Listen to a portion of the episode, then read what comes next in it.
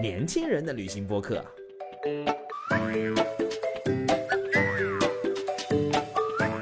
Hello，小伙伴们，大家好！欢迎大家来到新一期的《到此一游》，我是渣哥。万众期待的国庆节，我们终要来了。今年很特别，是和中秋连在一起，所以我们的假期会比较长。自己在内部统计我们的国庆数据的时候啊，我们几乎现在此时此刻就有将近六千名以上的小伙伴会跟我们一起去出行哦，而且有三分之一。可能都是和我们一起去海外旅行，给我的感觉就是又回到了真正的回到了疫情前的那种国庆的感觉，真的是世界之门向我们所有人都打开了啊！在这个大家都在筹备自己的国庆计划的时候，我们特意做了这期国庆专辑呢，嗯，邀请到了一批工作室的小伙伴，哎，然后来采访一下他们每个人。在今年的国庆大长假里面都会去哪里呢？第一位嘉宾非常的重磅啊，对，就是我们的创始人小付同学。Hello 啊，各位，我是稻草人的小付。哎，小付同学好。那我们开门见山，今年的国庆，小付想去哪里呢？I want to go Myanmar。呃呃，什么？我想去一次缅甸。先先稍等啊，缅甸这个词我这个还得要先停一下，这个目的地的得让我消化一下。呃，缅甸我们对于小伙伴们可能都很熟悉啊，但这个熟悉，哎，就最近很火啊。敢问敢问小付同学，缅甸是去哪里呢？啊，我还没有完全做好计划，有一个想法，只是去了那个目的地，但是具体的路线还没有计划好。对，其实我是在悄悄做路线的时候的话，被大家发现了。哦，然后呢，大家就觉得挺有意思的。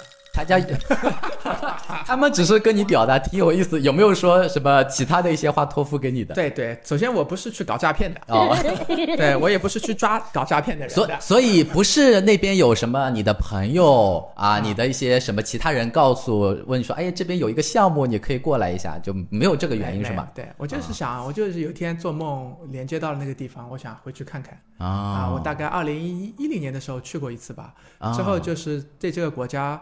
后来就是不太熟悉啊，但是我觉得心中，我觉得一直它是一个，还是一个蛮淳朴的地方啊。对，它很特别，蛮淳朴的地方，人们也都很友善啊。嗯，所以呢，我仅代表我自己，并不代表我们公司的产品 啊，一次呃，来跟大家分享一下嘛。今天正好要说到各位要去哪里玩的事情啊！对对对，对，不然我觉得不管怎么样，作为一个旅行公司，我们鼓励大家出去旅行，嗯，走一走，这个都是我觉得很重要的心愿。嗯嗯。至于去哪里呢？每个人可能自己的也有自己不同的想法，对啊，不同的这个心之所向的地方，所以都挺有意思的，可以聊一聊。对，小付在讲他跟缅甸的渊源的时候，我听了一个也很有感触啊。他会说缅甸是一个很淳朴的地方，我们印象中以前也是的。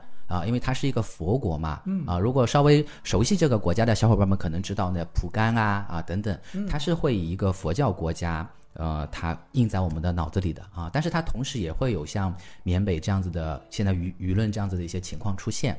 哎，我很想先采访一下小付啊，我们先不问他去哪儿啊，我很想采访一下小付，你会怎么来看待这种很冲突或者很对立的这些现这些现况吧？对我倒不是特别去为了什么呃缅北这个事情去考证一下这个点啊，嗯，但我知道就是这些冲突，包括以前去巴基斯坦，嗯啊呃，包括去伊拉克啊，嗯，都会有这样的一些冲突的嗯地方所在啊。那我也不能说自己的经验就是最对的啊，但是嗯，我之所以想去呢，是因为嗯，我相信我还是有很多底层的 believe 对于当地的老百姓。嗯，对于当地的这个寺院啊，当地的生活方式，就是我是有一定的信任的啊。然后我觉得这个事情本身在每个国家里面都可能会有两个极端啊，并不代表就是它就是一个国家的完整的真相和全部啊。嗯其实我有幸在出去前的时候，跟我们的供应商啊，跟我们当地的 local 以前的这个供应商也。发过邮件啊，交流交交流啊。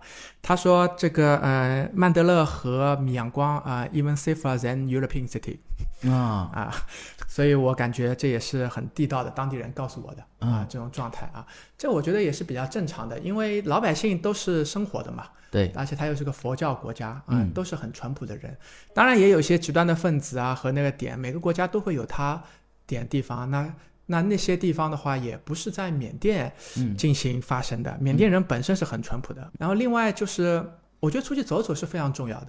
就是说，不管你是去哪个国家吧，可能你现在对这两个词有所嗯感知，可以忽略它啊。嗯嗯总是鼓励大家能够出去走走，能够跟不同的文化交流交流，嗯嗯跟不同的人啊说说话。嗯嗯我自己觉得旅行很重要的一个点呢，还是在于跟人的互动啊。嗯我喜欢和当地人互动啊，啊对，和当地的这种各种各样的啊生活的伙伴做些交流的时候，你会有很多状态会有变化啊。对，当你跟别人说话的时候的话，别人的回应啊、手势啊，还有他的那些就是信仰啊，啊他的那种就是说，嗯，他的那种文化不同的地方，在互动当中的话，其实是很触及我们内心的。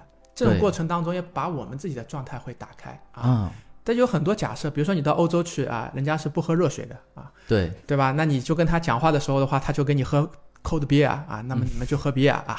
但喝 beer 的时候的话，你也说打开，像你平时如果一直要喝热水的，嗯现在你也尝试一下喝喝其他的内容啊，嗯同时聊聊他们的生活。嗯然后你呃，像你去东南亚国家的话，你可以聊聊很多佛法。啊，这些他们的生活就在这中间的，嗯。这种跟我们在汉地的生活也很不一样啊。对。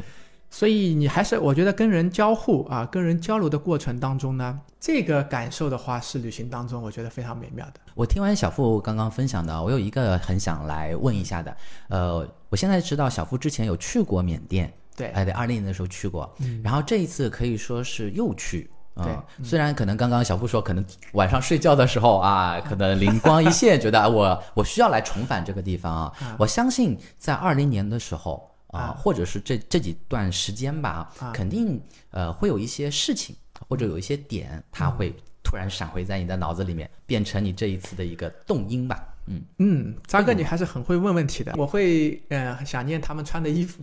啊。啊，他们那边穿朗衣。啊，我觉得男生的那个呃那块布啊，对对，像裙子一样。比较喜欢喝呃缅甸奶茶，啊。对，在街边缅甸奶茶。啊，云云南都能买到的那个，对，还有老挝奶茶、缅甸奶茶，对，然后还有就是，我想看看这么多年，他们因为也是受很多战争啊，嗯，有很多就是这个疫情的影响啊，嗯。国家据说还是发展的很慢啊。对对对，到底他们的人是怎么样的一种生活，怎么样的一种状态啊？嗯？就是这对我来说的话，去看看啊，嗯去了解了解他们当地的这种生活的样子和点，也是我关注的一个部分啊。嗯。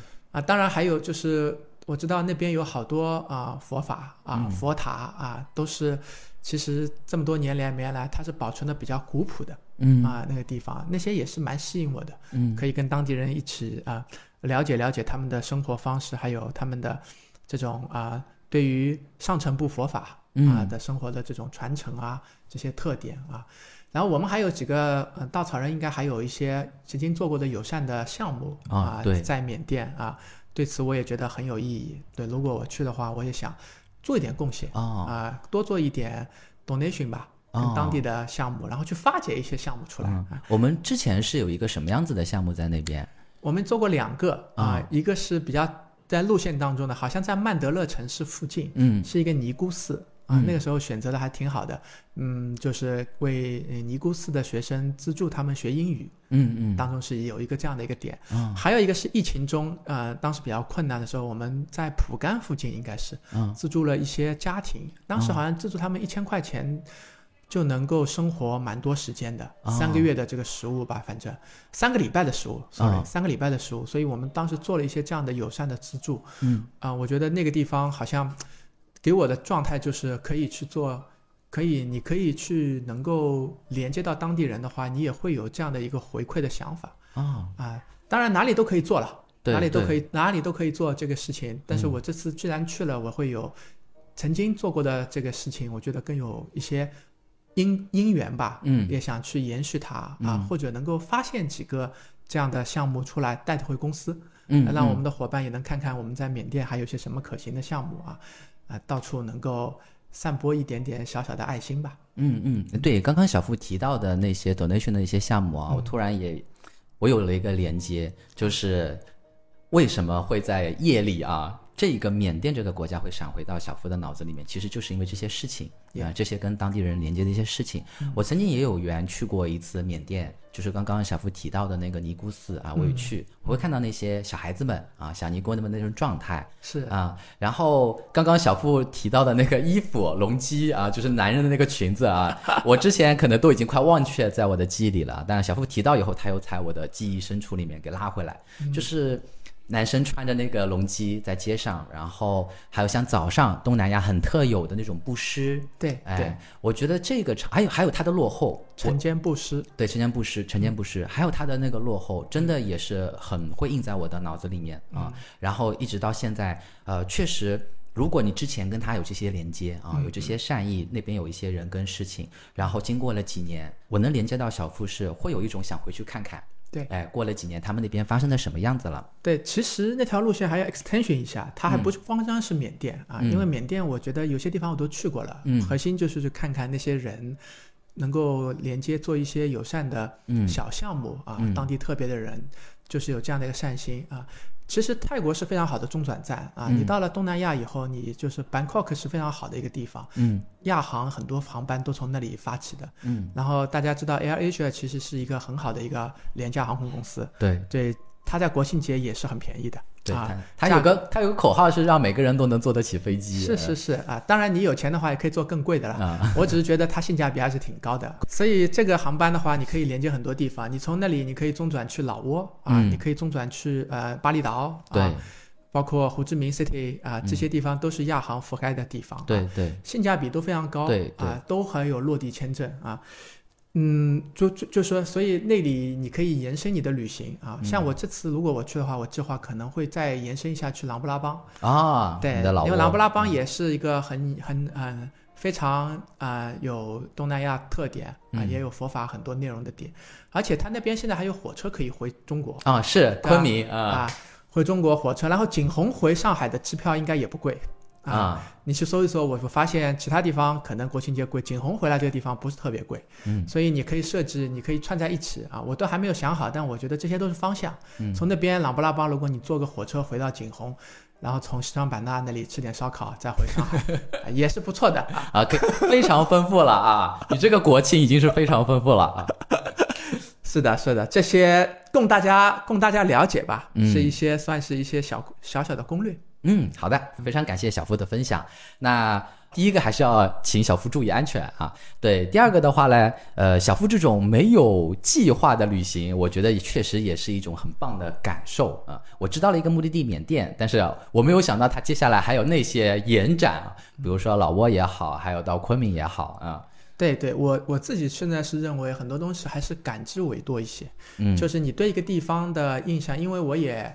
啊，去过很多地方，不会再特别要去一个地方点，所以你到那个地方以后，你会有感知，然后你会发生一些事情，那就多待一点时间。嗯嗯。那如果说是你觉得嗯，正好事情也发生完了，嗯，那你就可以呃 move on，嗯，是吧？这反正我觉得很多地方也都去过，嗯嗯，都去过，很熟悉，嗯，然后很亲切，嗯，所以这种感受的话，也是一种。相对于说啊，有点浪迹天涯的味道。好 好的，放 心，我会回来上班的。非常感谢我们的小付，那小付跟我们小伙伴说声再见吧。OK，提前祝大家国庆旅行顺利。嗯，好的，那我们也祝呃我们这位嘉宾啊旅行未未知的旅行顺利哈。好，呃，谢谢我们的小付。接下来接下来我们就要有请我们的第二位嘉宾啦。这位嘉宾来头可大了啊，我们稻草人最有文化的女人。要不，呃，申江教授来给我们打个招呼。哦，Hello，大家好，我是申江。啊，好，非常亲民的教授啊。呃，那申江教授国庆有什么计划吗？想去哪里嘞？嗯，我这次国庆的话是会去带一条伊朗的路线。哎，伊朗对于我们中国人而言啊，我感觉它会比较的特别。嗯。呃，我我有很有幸啊，我这种小白去过一次伊朗。我去的时候，我第一个感觉就是。它有点像我们中国的，有可能二十年以前的那种版本，不管他们的体制也好，还有他们目前所处的一些环境，嗯，会有一点历史的记忆。嗯，我不知道那个为什么，呃，生姜教授会选择伊朗呢？啊，其实我还没有去过伊朗，只是哦曾经是转机转过一次、啊啊。但是因为我现在的话，手上会负责一些这种研学的嗯、呃文化路线，嗯然后我们其实是有计划在十二月底推出一条会有这个专家学者带队的这样子一个波斯的这个萨珊王朝的一个主题的考察的路线，哦所以我这次的话就是一边是带队，一边的话其实也是会去做一些探路的工作。哦，年底的时候，针对伊朗，我们还会有一条研学路线推出是。好好，敬请期待哈。对，因为提到伊伊朗的话，其实我们可能心中会有一个更浪漫的名字，就是波斯，因为波斯的话是他们这个古代时候的这个、嗯呃这个这个名字，而且的话，其实在中国的一些像比如说金庸的小说里面啊，比如说《倚天屠龙记》里面就提到过这个波斯圣女啊，对对对然后，对，包括像这个波斯传过来的这个拜火教，那个、嗯呃，其实都在中国其实也是会有一些痕迹的啊。嗯然后我们这个现在伊朗它其实也是处于这个“一带一路”的一个非常重要的这样子一个啊国家，也是有跟中国一样，也是属于这种非常重要的这种文明古国、嗯啊。然后我觉得作为一个对历史、对文化、对古建筑感兴趣的小伙伴的话，其实应该都会对波斯啊这样子的这种呃曾经辉煌一时的这种文明古国会非常感兴趣。嗯，我觉得一定是啊。除了对文化本身，我觉得可能呃对文化没有那么感兴趣，但就是因为这个目的地它的差异性或者它的特殊性，我觉得已经有足够的吸引力啊，也可以吸引到我们很多小伙伴儿。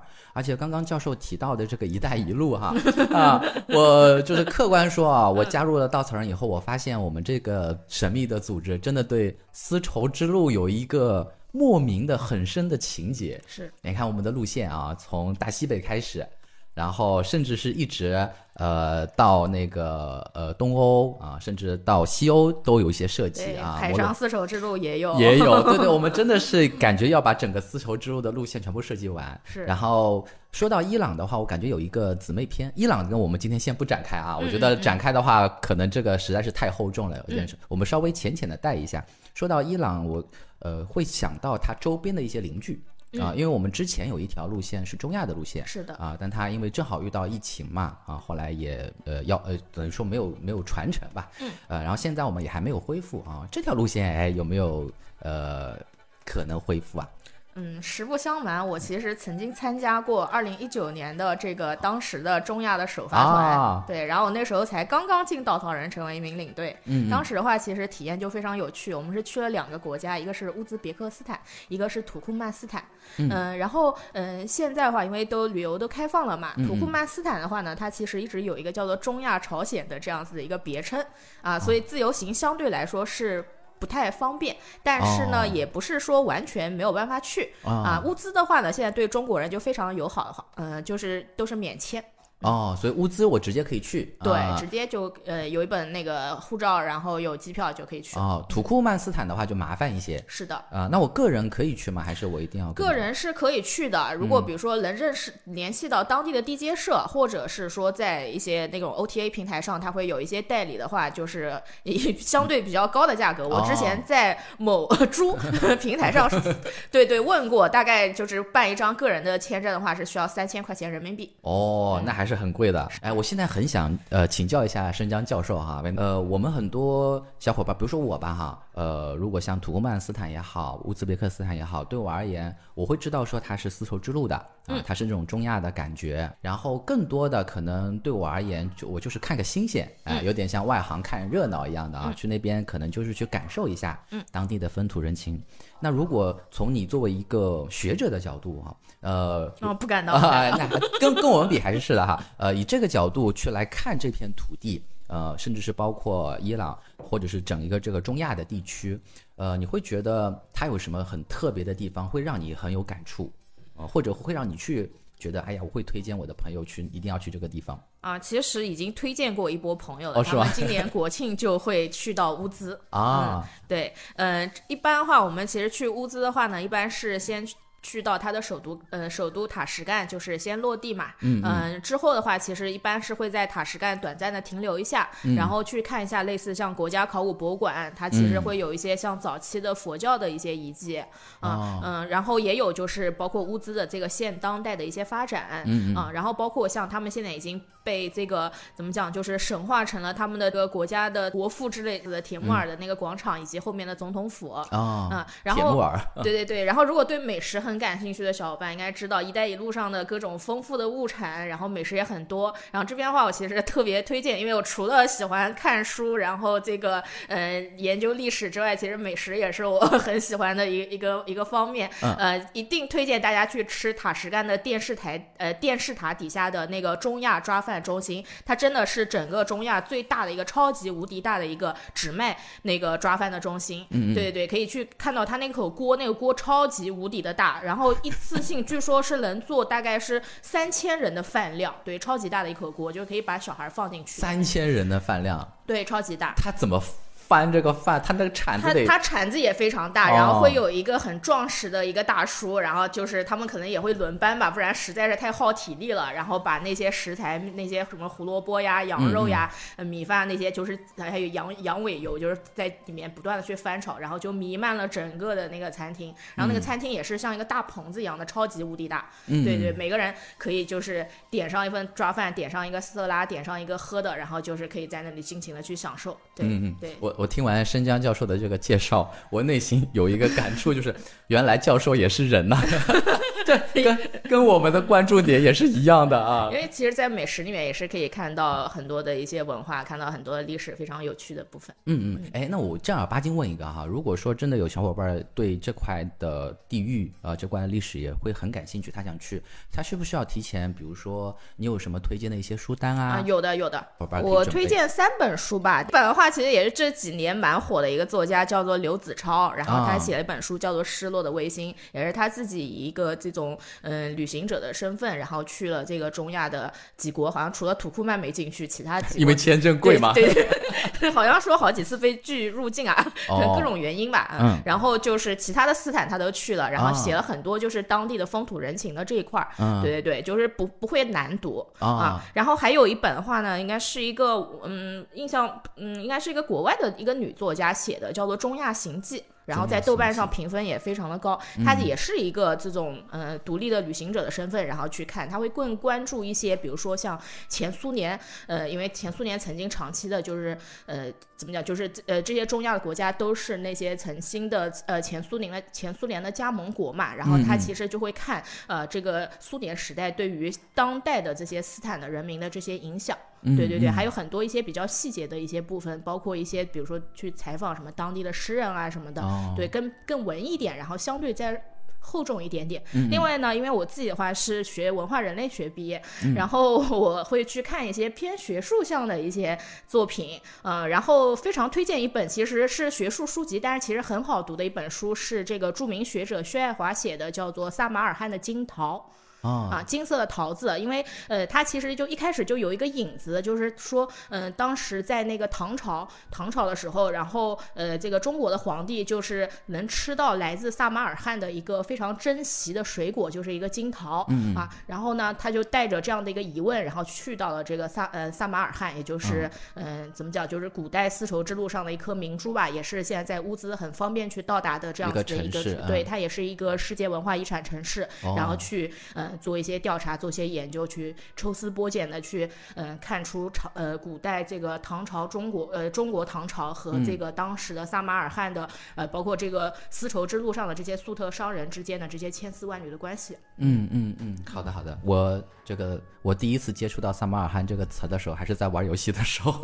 对，游戏里面其实真的也是帮助传播了很多这些。萨马尔罕的话，其实是古代丝绸之路的一个十字路口，然后现在也被叫做这个。个丝路之心，然后它其实是在十四世纪的时候，著名的这个铁木尔大帝，呃，是嗯这个征服了这里，然后恢复了这个萨马尔罕的荣耀，并且的话呢，就是花了三十五年的时间，将这座城市打造成了这个著名的丝路之心。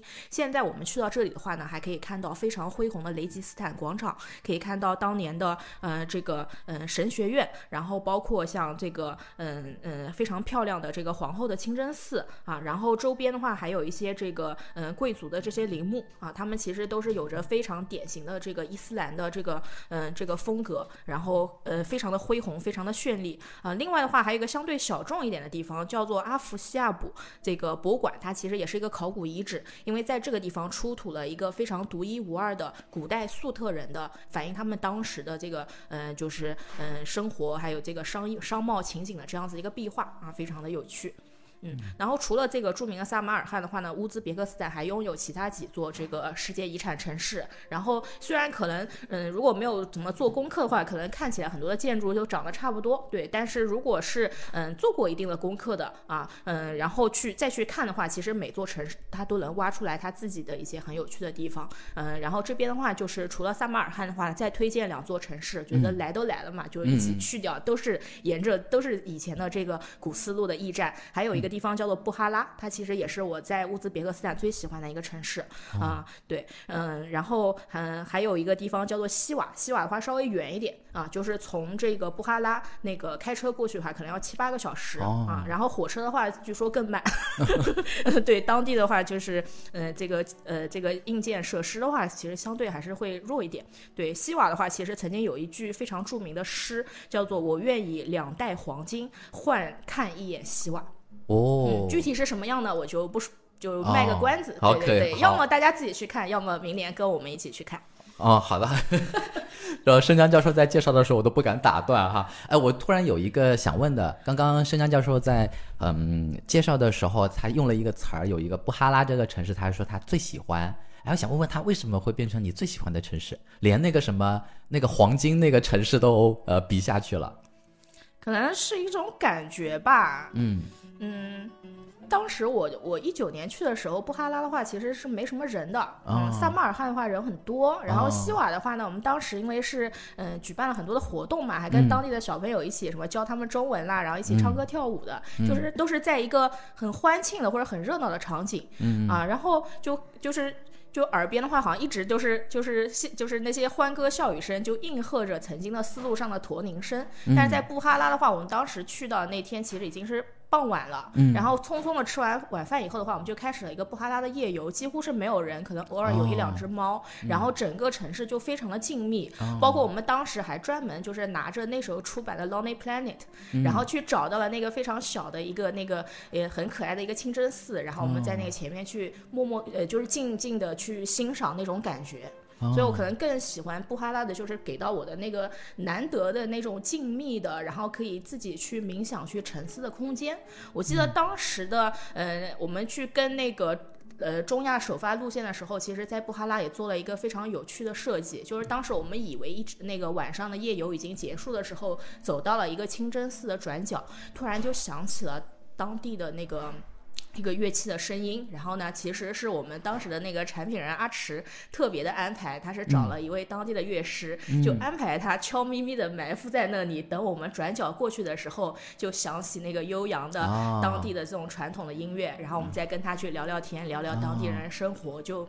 跟这个地方可能就产生了一些别样的这种情愫哦，明白明白，嗯，其实也是非常感叹他那时候的设计的巧思，它可以跟人底层的这种需求或者是情感，它真的可以共鸣在那个地方，在那个时间空间里面发生。好，那如果要去那儿的话，申江教授有什么呃建议给到我们吧？比如说有一些注意的事项啊，当地的哈。呃，现在乌兹它是一个现在是一个伊斯兰伊斯兰的国家，所以的话呢，就是像比如说，如果要去参观清真寺啊什么的，一定要就是穿着啊，嗯，服饰这方面的话，一定要注意，尊重当地人的生活习惯吧。嗯。然后那个地方的话，虽然烤肉真的很好吃，馕也非常的香，但是相对来说，它的那种就是可能，嗯，尤其是江浙沪的小伙伴比较习惯吃绿色蔬菜的啊，可能是需要多自己带一些那种维 C 的那些什么含片啊，或者什么泡腾片之类的，不然。然可能会容易上火。如果是国庆期间的话呢，一般因为嗯乌兹那边最合适的旅游季节是每年的四月到十月，那么临近十月份的话，天气其实逐渐就转凉了，嗯，然后也可能会有一些下雨，所以的话，大家在这个嗯服装上面还是要嗯那个做好充分的准备。好好，非常感谢我们教授非常实用专业的建议啊。好，然后我们伊朗在年底的时候会有一条研学的路线推出嘛？嗯啊，像呃中亚这边，我们上回之前已经有一条老的路线，但一直没有恢复哈。是啊，然后我们这我们会在明年四月份恢复。哦，哎呀，掌声掌声啊！我有很多的 可以，我觉得有时间表就好了。我有很多的老队员已经在我这儿耳朵边已经说了好多好多回了，就是很想去这个中亚，但是自己去确实，呃，当然可以自由行哈，然后但是确实也会有一些呃麻烦的地方，是。特别是呃对于历史的输入，如果你想了解啊，当然你可以自己看书啊，但是如果说是我们的路线的话，我们肯定会有这方面很完整的去传递的。是的，好，非常感谢申江教授这次来给我们分享他的国庆计划，还有他带来的中亚这个目的地。特别期待明年的四月啊，我们的中亚这条路线啊，非常感谢我们的申江教授。申江教授先跟我们说声再见吧。嗯，好，好谢谢大家，再见。哎，好，我们的下一位嘉宾要隆重登场啦，大家好，我是新疆的产品，我叫大黄。是聊一聊我们国庆去哪儿嘛？嗯，听说前面几位都是去的国际啊，各位，刚你刚刚结束走的那位是教授，去的是中亚伊朗啊。好，那我们回到我们亲爱的呃非常亲民的大黄，国庆去哪里呢？嗯，祖国的大好河山还是要带大家看一看的，所以就是国庆会呃带一条北疆的路线。然后北疆的路线，北疆路线是我们之前那个呃徒步的呢，还是哦，是这样子的，就是、呃我们徒步的路线，其实大家可以看到已经下架了，是因为天气太冷。哦冷了不对适合？对对，然后其实国庆大家去北疆的话，其实还是也也是会有点冷的，所以大家一定要还是要嗯顺便提醒一下 tips 啊，带好厚衣服。但是呢，好处是什么呢？就是如果你运气好的话，你可以在短短一周的行程当中，就是看过很多季节，这个是哦你夏天去能感受不到的你。说一一一天经历四季，对，这个是我前年自己的亲身体验，就是你进去的时候感觉是夏天，然后都是绿叶，然后半当中的时候进去是呃到了喀纳斯的时候，树叶就已经黄了，是秋天的哦这样子的景色，然后出来的时候下雪了。哇，它这个它这个变化有这么的 对，就是非常的迅速，然后而且那个雪是早上开始下，然后中午的时候已经所有的草坪和树全部已经盖上了一层白色，嗯，然后就整个是一个冬天的景色。然后那个时候我们在就是换乘中心的大巴车上，然后因为下雪，然后景区为了安全就把所有的车辆都暂停了，嗯。然后所有的游客全部在整个那个游客中心的大巴车上全部坐着。啊。啊！但是我那一刻的感觉还是挺神奇的，就是我没有特别焦虑，嗯。就是我看着那个雪下，我就觉得还挺值的，而且就是风景很美，而且也没有特别觉得说很 就是我你可能没有想过我能看到东景啊，我可能预期就是我想说，我总归还是能出去的吧。我觉得，哎，这次大黄你会选择北疆是因为什么原因呢？哦，就是其实今年我我其实已经是不负责北疆的路线了啊，嗯嗯所以但是呢，因为认识了很多北疆的朋友，啊，就一啊，去看老朋友去的？哎，其实有点看老朋友的这个心愿，然后。你这个属于公费旅游呀啊！不能这么说，不能这么说。啊 那可以带着大家好好的玩一玩嘛，嗯因为确实就是新疆的景色还是很漂亮的，啊而且每个季节去都不一样嘛。对的，我觉得新疆呃北疆最主要就是喀纳斯嘛，对吧？对，喀纳斯的秋景真的是一绝啊！是的，是的。呃，像如果我要问大黄哈，呃，喀纳斯我什么季节去最好看？呃 当然是每个季节去都会有不一样的风景。这种这种官方这种官方回答我们就略过哈。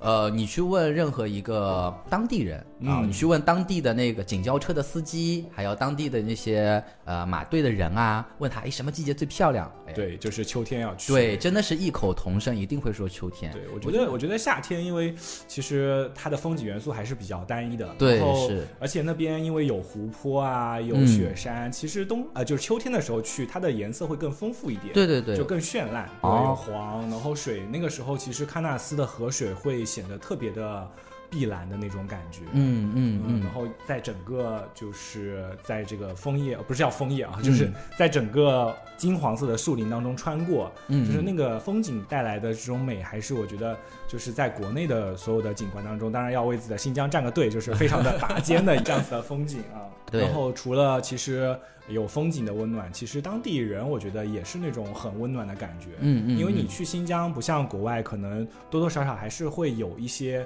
语言上的交流，然后就障碍，然后、但是在新疆的话，因为其实大家还是会有很多的共通性，而且语言交流是没有障碍的，嗯。但是它又呃生活习性和我们又不太一样，其实就是我们认识了很多当地人，就是真的是非常有趣的那种，特别其实大家去到北疆的话，可能跟大家想象中是不一样的，说那边维吾尔族人，其实我们全程是几乎看不到的。啊，对这个可能会很多不了解的小伙伴会觉得很奇怪。是的，是的是的我们哦在喀纳斯生活的其实是蒙古人。对对对，他然后他们跟维吾尔人没有关系啊对对他们。是蒙古人的一支叫做图瓦人，然后嗯蒙古人大家其实都知道，大家这个刻刻板印象还是还是认知还是比较符合大家的这个呃比较符合他们的真实的状态的，就是嗯很随性、很豪爽，然后骑马，然后喜欢喝酒，嗯还有呼麦，还还有呼麦，对，嗯。所以我们其实也会带大家去嘛。嗯嗯。然后其实这些朋友其实还真的因为喝酒还闹过一些笑话，其实也蛮好玩的。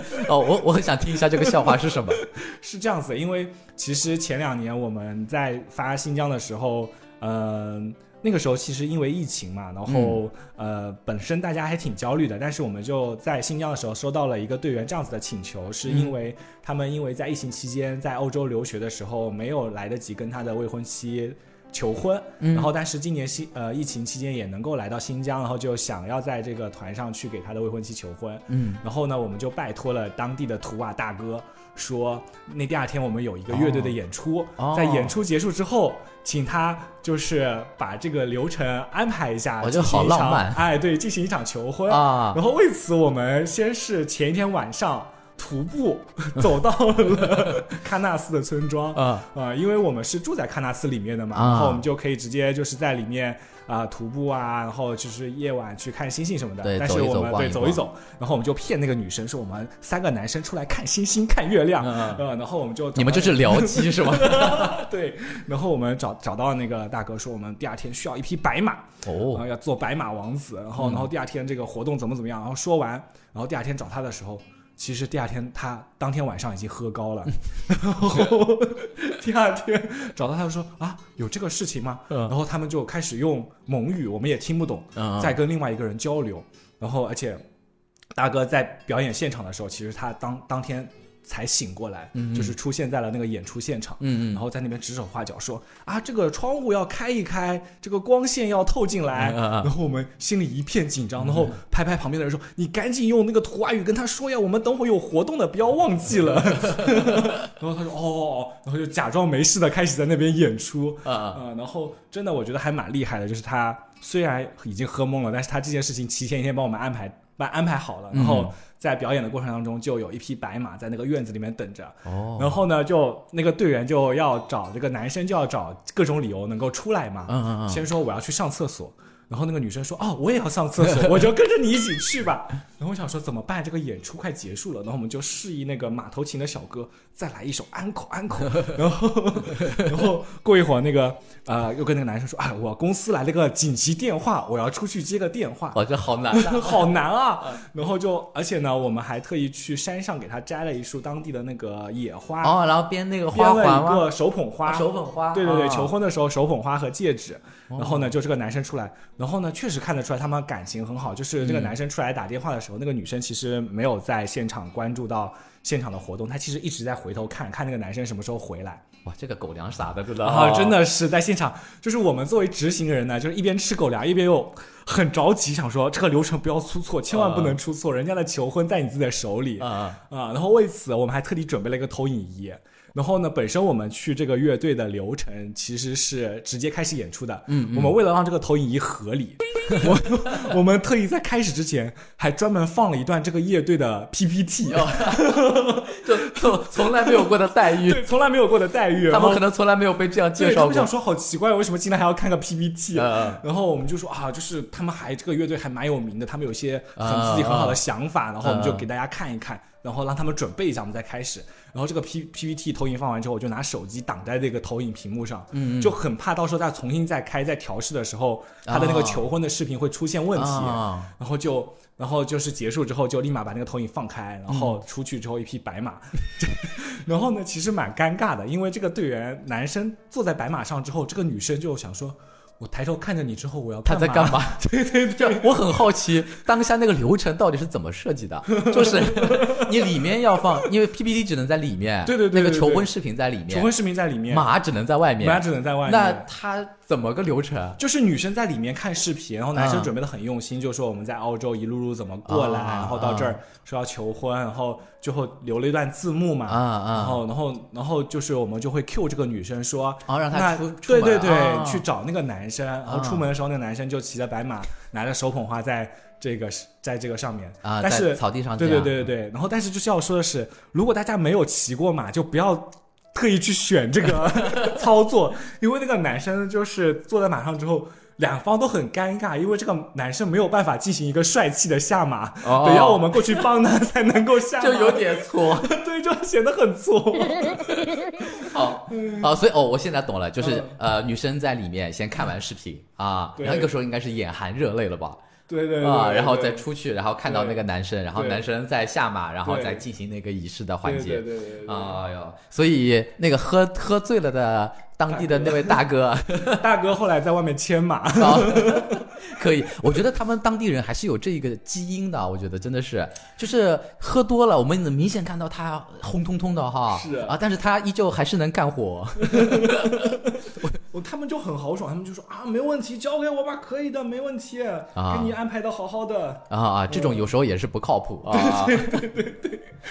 就是我有一年冬天去考察的时候，他说：“哎呀，第二天我帮你安排个车，给你。说的很好嗯说好，第二天车呢？然后他人也没有醒，啊然后我就孤零零的站在马路边，被寒风吹。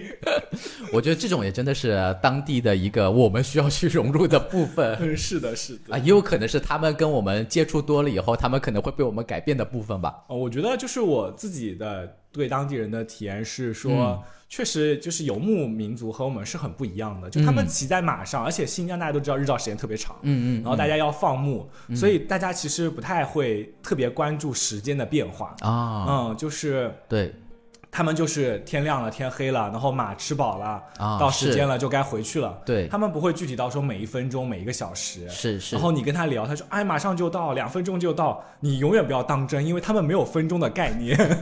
我觉得这个就是游牧民族的特色。对他不像我们，我们有上班时间，我们还说哦半小时后怎么。别说了，马上又要上班了。我现在在，我现在内心是想着我下一个的会议时间要到了，就我们会被这些东西给束缚住。是的，啊、是的，但我觉得这它也不是对错吧，啊，嗯不是好坏，是一种生活方式。生活方式、生活环境不一样。对对，那这个就是我们现在作为城里人的或者职业人的一种生活方式了。对他们的游牧的那个状态，我觉得就是不用去 care 那么的分分秒秒，可能我跟着呃太阳的一个时长我就可以了啊，日出而作，日落而息的那种感觉。是的，是的，就是我觉得可能包括旅行这件事本身也是，就是你可能就抛弃掉在都市这种那么斤斤计较时间的这种感嗯。觉，你就是出来可以就是感受这种太阳出来就好好看个日出，啊。太阳落下来就好好看个日落。啊，啊，就是时间其实流逝的很快，但是又觉得反而另一方面又觉得很漫长，就是你哎，对不对天哪？哎，升华一下。哎呀，渣哥要不要分享一下新疆的故事？毕竟渣哥也是个老新疆人。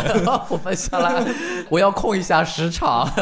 好，呃，这是我们的大黄的国庆安排，会去新疆去看那多彩绚烂的喀纳斯，完了以后也会去看看他的老朋友，对吗？嗯，看看那些喝醉酒的大哥们。是的，和大哥们再去喝一杯。哎，好嘞，好，大黄跟我们说声再见吧。好的，各位再见啦。好嘞，好嘞，恭送我们的大黄同学。好，小伙伴们，接下来终于到了我们的压轴嘉宾啦。这个压轴嘉宾的目的地，我相信大家应该会很喜欢啊。压轴嘉宾来介绍一下自己。大家好，我叫压轴。哦，对，我要提前说一下，亚洲嘉宾他是我们工作室唯一的外国人啊。来，我们这位外国人，大家大家好，来听听我的中文，看我中文怎么样。非常好，非常好，嗯，好好，我叫魏墨，然后呢，像渣哥说的，嗯，哎，你你是叫渣哥吗？哦我是叫渣哥，哦，好的好的，好，对我叫我叫魏墨，哎，我觉得你两个字儿也很有意思，就是它是正好呃哎未来的未，然后末尾的那个末，然后正好两根横杠，对一短一长，对，就每次我把这两个字啊，就是因为我平时以前生活在国外嘛，把这两个字拿给外国人看，说，哎，你看这两个字有没有区别？没区别。其实他们一个代表着代表着那个 future，一个代代表的末日。哇，我我第一次知道你的名字这么的有内涵啊！我的天，嗯请大声的告诉我们，今年的国庆中秋这么长的假期，你打算去哪里玩的？行程我已经规划好了，啊，是吧？啊，大柏树七日游。哦，可能小伙伴们还不知道这个梗，你你还是说的直白一点啊。哎，就是就是我要在工作室上七天的班。哎哎哎，你看，小伙伴们，这个目的地是不是大家都很喜欢啊？就是有、哎有有前面听了那么多啊，那么多地方，那这次我们终于来到一个大家非常心仪的目的地啊，就是工作室啊，也就是办公室吧啊。哎我，们加班七日，为什么你会选择哎国庆我们要在工作室加班七日呢？是我主动选择的吗？啊，对，是我主动选择的，哎对吧对吧？嗯老板也会在听这个节目的嗯，是我主动要求加班的。哎哎哎，为什么需要在国庆的时候加班呢？是这样，就是嗯，因为我的工作呢，其实我我的这个职位叫 on call，其实这个职位应该很多人都没有听过吧？啊啊，然后这也是一个稻草人特殊的一个职位，其实在别的有限公司是没有的啊，啊，只有我们有 on call 这个职位。嗯啊，它主要特点在什么地方？要求国庆还要连上七天班，就不是加个一天两天，七天都要上。这些 on call 平时的工作，其实就是在团中为在外面带队的领队们提供他们的这个后盾支持。嗯他们在外面碰到什么事情了，他们第一个想到的、第一个联系的工作室的这个角色就是也就是我们。就比如说，大概会遇到一些什么样子的事情啊？嗯，就说可以说一些能说的。我先我先想一下能能说的，比如说去年吧，嗯。主要去年国庆吧，嗯。去年国庆我们就会碰到很多的，就是临时突然有一个地方可能出现了一些疫情啊，或者哦说有些情况升级了呀，不能啊继续，当地的一些政策啊什么，哎对，然后啊就会涉及到很多团中突然要改变行程啊，啊，为领队服务。对，哎，那你们这种是需要二十四小时 stand by 的吗？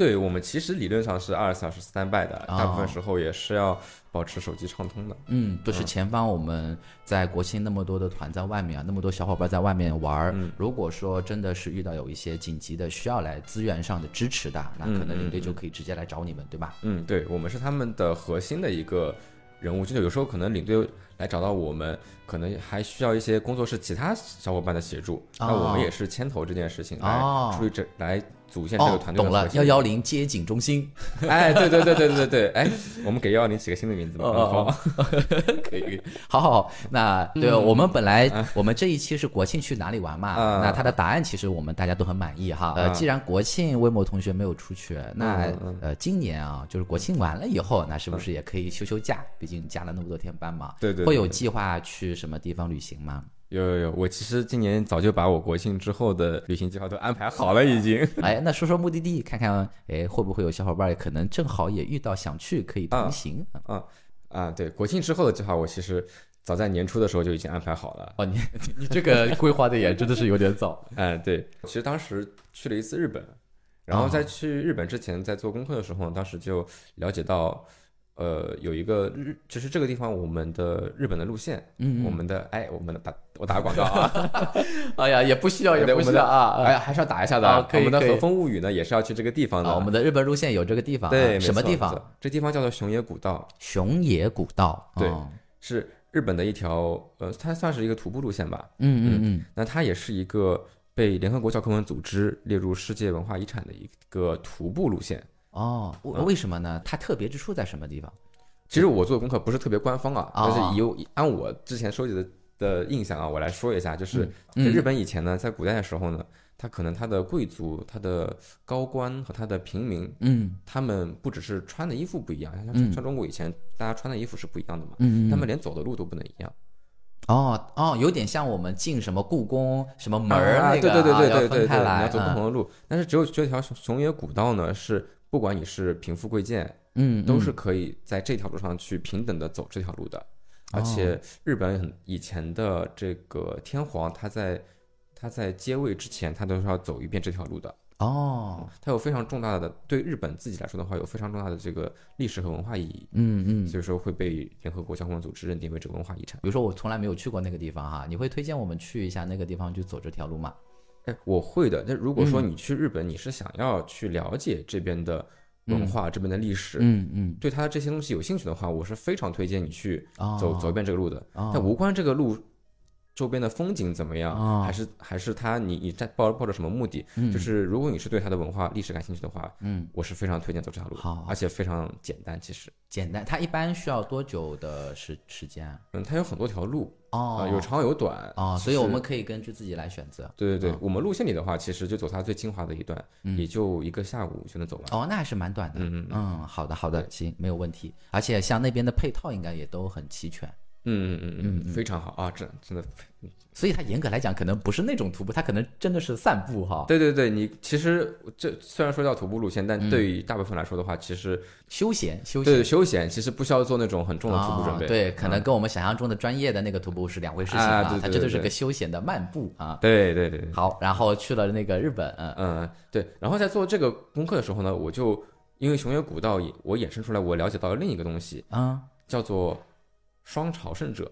双朝圣者，嗯对，其实这个东西呢，嗯，为什么说双朝圣者呢？因为在联合国教科文组织认定的这个文化遗产是徒是徒步路线的文化遗产，嗯嗯，其实就两条，一条是哦，总共只有两条，总共只有啊两条，对，一条是日本的熊野古道，哎还有一条是西班牙的朝圣之路。哦，西班哦，西班牙朝圣之路，我这个稍微比熊野古道我稍微熟悉一点点，哎，是吗？是？哎，那个稍微还能听说过一些，因为嗯看到有朋友圈也会晒哎，对对对，其实会有人去走过，而且因为西班牙那个是拍过一部电影的，哦，叫就叫朝圣之路。就叫朝圣之路啊，对对对对对，我这个我有印象，嗯西班牙那个朝圣之路，它啊，那我还还是替小伙伴问一下哈，就那那个熊野古道，你刚刚大概给我们讲一下哈。嗯那像西班牙的朝圣之路，它的呃原因是什么，或者它有什么特别的地方吗？啊啊，一样一样的，不是特别官方的，就是啊我现在还没有开始做功课，啊只是大概的印象，我我大啊，又是美国人之说啊，哎，对对，有有问题都怪美国啊，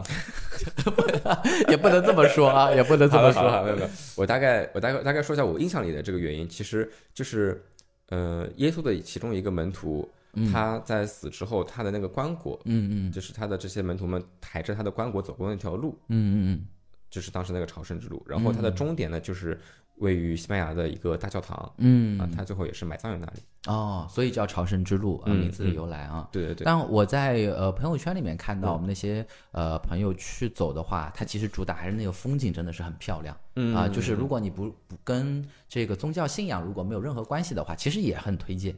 对，啊其实它它的风景，我觉得会比熊野古道会好一些。对，对对，它有大风大景的感觉。哦嗯，好像好像没有啊，没有吗？没有没有没有，它一开始一段会有，但是要看你走哪一条。它跟它跟那个日本那条一样，他们都有很多条路线可以选择，哦可以去选择。对对对，哦，嗯明白明白。终点，但他们终点都是就是就一个终点嗯这样子。嗯嗯啊，那为什么魏墨会选择就是去了日本接触到这一个朝圣之路？有另外还有一一条，然后就想去打卡把它完成，是吧？对，一方面是自己有这个打卡的想法，因为嗯他们两个其实现在是作为姐妹路线出现啊，啊，姐妹路线，他们现在是姐妹路线，嗯因为认证的路线只有他们两个嘛。嗯嗯一方面是这两个路线我自己对这个打卡是有这个欲望的，嗯然后第二个呢，其实也是非常吸引人的，就是在你两条路线都走完之后，会给你一个双朝圣者的认证证书。嗯哦同时呢，在走完之后，他会对你进行一个登记，会把你的名字、你的照片都列在他们官方的那个网站上，就是完成了两条朝圣之路路线的人，他们会有一个统一的名单，而且是公布在网上的，你哦你可以查到。哇，这个打卡真的好官方。但是真的很有意义，我觉哎，得。对对对嗯对对，我很少有这么仪式感的打卡。。对，而且这两感觉就是两边不是那么有交集啊。对完全是两个文化，对吧？对呀，对呀，嗯然后它会共同有一个，就是两个一起的打卡，我觉得很神奇。哎是是是。像那个西班牙的朝圣之路，会不会就会比熊野古道我们要准备的更充足一些？如果要去的话，对，西班牙的朝圣之路确实是更长，嗯长很多。那我就简单介绍一下两个版本啊。嗯嗯第一个版本就是那个朝圣之路电影里拍的那个版本，嗯那个好像应该是在徒步距离在八九百公里左右，嗯，哇，那很长从法国出发走到西班牙，那是其中一条最热门的路线哦。啊。然后那个大大概要走一个月，哦 这个不是一般的长啊。对对对，然后还有一个就是，还第二个选择就是只满足他这个证书要求的最低要求啊，啊，就是纯纯为了打卡，纯为打卡的话，啊，最后一百公里。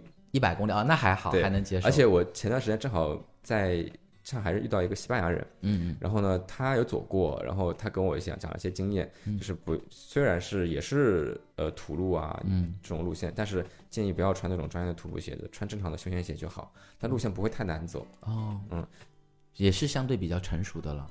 呃，非常成熟。其实正常你去的话，沿沿途应该有非常多的朝圣者在走走这条路线。嗯嗯，好，那这就是魏末带给我们的选择啊，两个目的地的选择，嗯，而且是非常的有打卡仪式感的路线，两条嗯朝圣之路。当你走完了以后，还可以在网站上获得一个证书啊，还还认证啊，在上面挂着。对对对对对，嗯嗯，好，而且这两条也非常适合我们的呃小白啊，或者说是呃刚刚接触到徒步的，都非常友好啊，小白友好路线。对，不管你是喜欢户外的还是喜欢文化的，其实这样的路线都很合适。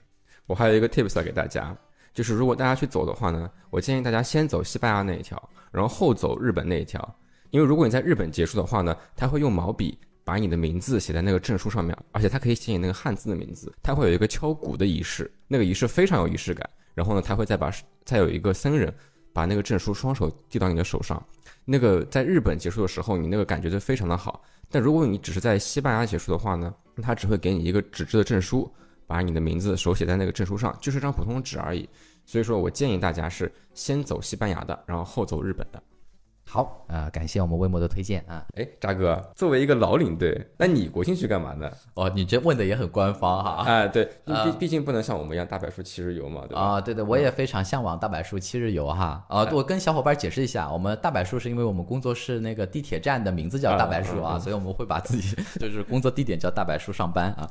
好，呃，既然作为一名稻草人的领队，我们还是要回归到自己的角色啊，所以国庆我也是非常主动的，并没有任何被迫的需要去带队了。啊，没有人被没没有没有没有没有没有人强迫，没有非常开心啊，非常自愿。嗯，因为为什么呢？我这个目的地啊，比你这个大柏树要好很多。哎，哎，那你也说说呃，我这个目的地呢也有树，而且它的草特多哦啊它是大草原，但它树比较少，所以它叫稀树大草原。